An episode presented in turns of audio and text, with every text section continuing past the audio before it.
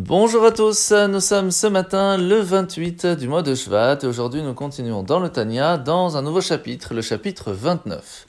L'Anne Azaken jusque-là nous a expliqué qu'il fallait absolument se défaire d'un sentiment de tristesse, que la tristesse pourrait nous pousser à tomber dans la faute et donc il est très très important de toujours avoir le sourire, d'être bessimcha, de chercher à être joyeux.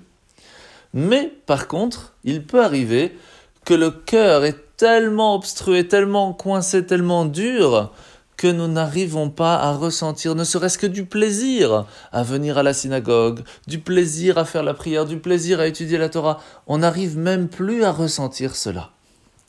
Mais est-ce que le fait d'étudier la Torah sera suffisant?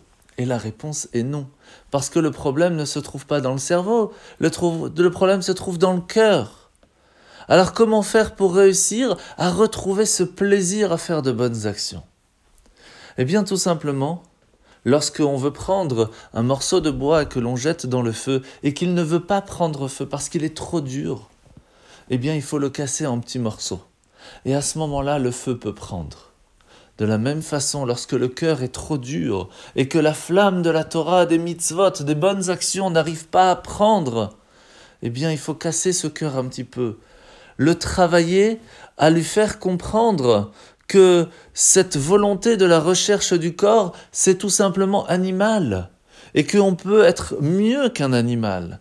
Se rendre compte que nous avons à l'intérieur de nous une âme qui veut brûler, qui veut nous donner cette force et cette joie de vivre comme un humain, comme un juif. Et que lorsque l'on va réfléchir un petit peu à cela, cela va nous donner la possibilité de briser un petit peu ce cœur qui nous attire à des choses trop matérialistes et réussir à un certain moment, on l'espère, à faire brûler en nous le feu de la Torah. La mitzvah de ce matin, c'est la mitzvah positive numéro 104. C'est le commandement qui concerne un homme qui serait atteint de flux.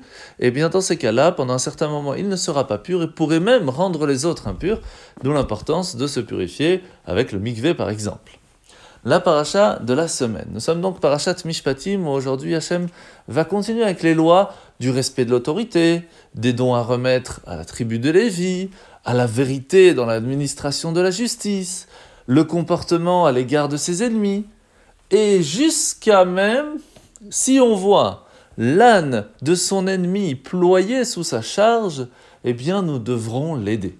Parce que tout simplement, cela donnera la possibilité à ces deux personnes qui avons été amies de pouvoir repartager un moment, de voir que nous ne sommes pas contre lui, mais contre les actions qu'il a faites. Ça nous donnera la possibilité de parler, de discuter et de, on l'espère, retrouver cette amitié.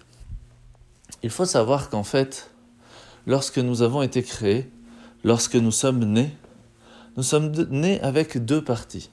Le corps, qui est un petit peu comme un âne, qui ne fait que rechercher les plaisirs matériels, manger, dormir, euh, s'amuser.